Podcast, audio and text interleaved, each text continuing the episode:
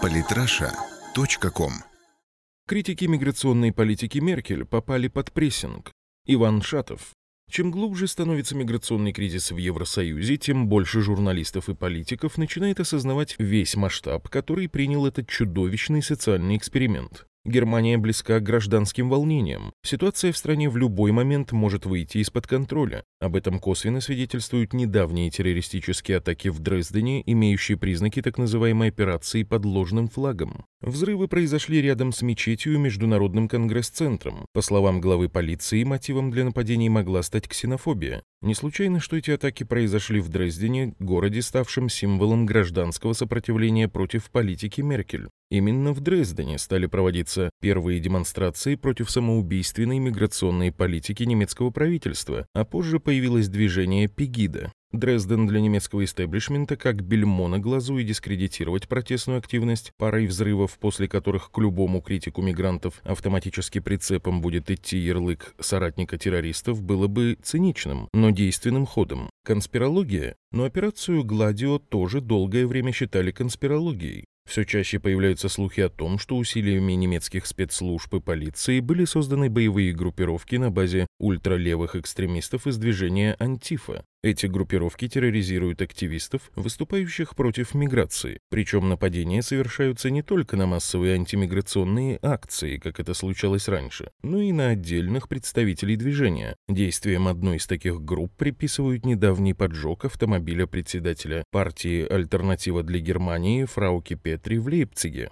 Петри назвала поджог попыткой давления на партию и заявила, что это не единичный случай. Количество атак, совершенных на членов партии, за последнее время стремительно растет. Поступающие угрозы уже заставили покинуть страну некоторых активистов и политиков, критикующих миграционную политику Меркель. На прошлой неделе о своем вынужденном отъезде из Германии заявил основатель движения Пегида Луц Бахман. Причинами стали давление властей и угрозы со стороны левых радикалов, а также неоднократные попытки проникнуть в его дрезденский дом. Бахман уже несколько месяцев вместе с семьей находится на испанском острове Тенерифе, а в Германии появляется в лучшем случае раз в неделю, чтобы обозначить сопротивление. Атмосфера в Германии все больше напоминает 30-е годы прошлого столетия, когда отряды головорезов из СА организовали нападение на противников нацистского режима. Стремительный рост насилия, о котором недавно заявил глава управления по уголовным делам Хольгер Мюнх, это впечатление только усиливает. С наступлением темноты в немецких городах орудуют банды мигрантов, терроризирующие местное население. Кражи и домогательства становятся для полиции обычным делом.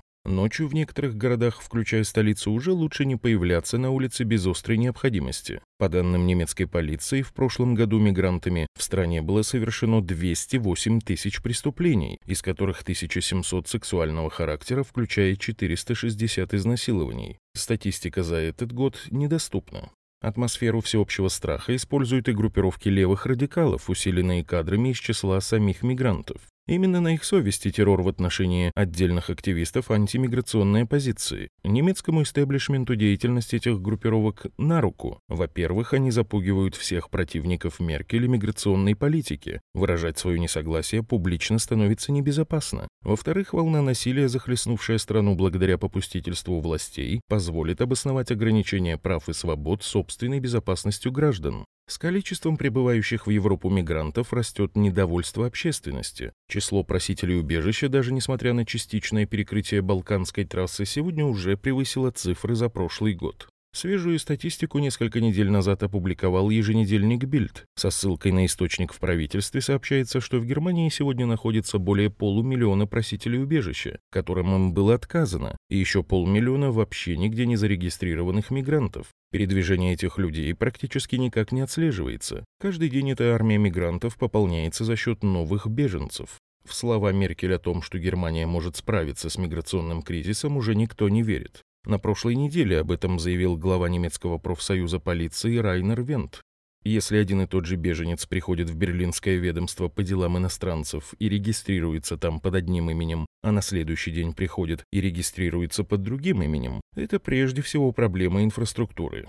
Венгерский премьер-министр Виктор Орбан в качестве решения миграционного кризиса недавно предложил депортировать всех нелегальных мигрантов в лагеря для беженцев за пределами Евросоюза, пока в ЕС будут рассматриваться их прошения об убежище. Такие лагеря могли бы быть устроены на побережье Северной Африки. Кажется, что в этом предложении есть резон. Однако Брюссель предложение Орбана раскритиковал и предложил свой вариант решения проблемы. На прошлой неделе началась раздача беженцам в Турции платежных карт, на которые им будут ежемесячно перечисляться денежные суммы на проживание, питание и необходимые потребности.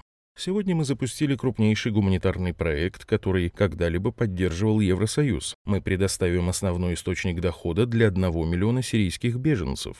Еврокомиссар по гуманитарной помощи и кризисному урегулированию Христос Стелионидис.